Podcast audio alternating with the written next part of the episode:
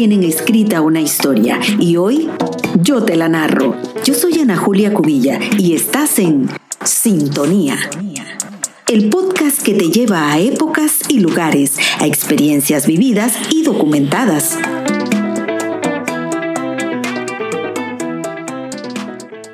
Hoy hablaremos del puente atirantado con las luces más largas del mundo y que está nada más y nada menos sobre la octava maravilla del mundo, el Canal de Panamá.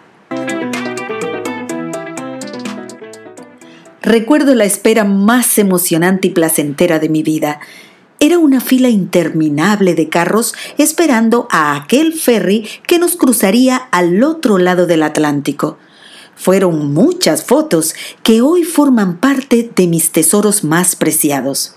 Y sobre todo porque ya se podían ver los pilotes de concreto del tercer puente sobre el Canal de Panamá. Detalle que me hacía pensar que pronto cruzar en ferry pasaría a la historia.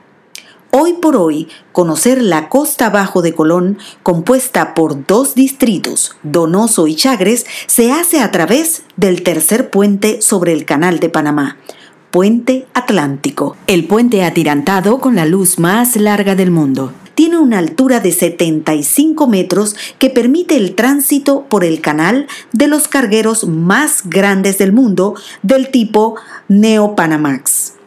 Y pensar que antes del puente atlántico fue el ferry, y antes del ferry había que esperar el paso de los barcos para unir las compuertas de las esclusas de Gatún, creando así un paso vehicular.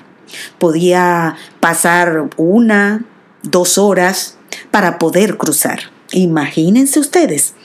Pero más que una espera tortuosa, tuve la oportunidad de mirar pasar los barcos, ver llenar y vaciar las esclusas, la gente afuera de sus carros, disfrutando el espectáculo. Y en el camino a ese punto de espera encontré carteles aún en inglés, comunicando y anunciando la llegada al canal. Sería bueno mencionar que el área canalera desde 1903 se transformó en otro país al firmar el tratado Haibuno-Varila entre Panamá y los Estados Unidos.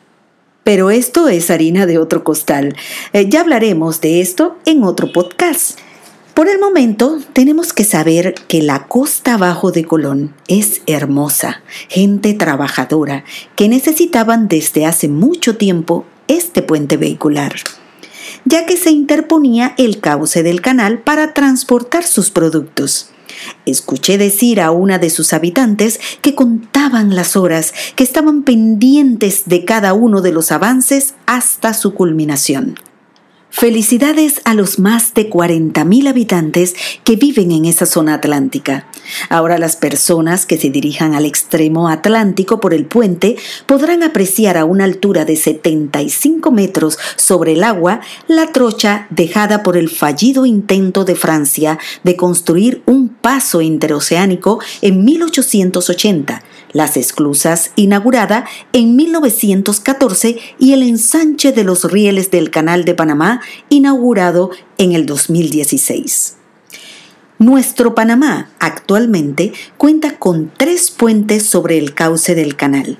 El Puente de las Américas, inaugurado en 1962, el Puente Centenario en el 2005 y nuestro tercer puente atirantado de concreto a cuatro carriles con la luz espacio entre las columnas centrales más largo del mundo, 530 metros, de acuerdo con la información oficial de la Autoridad del Canal de Panamá.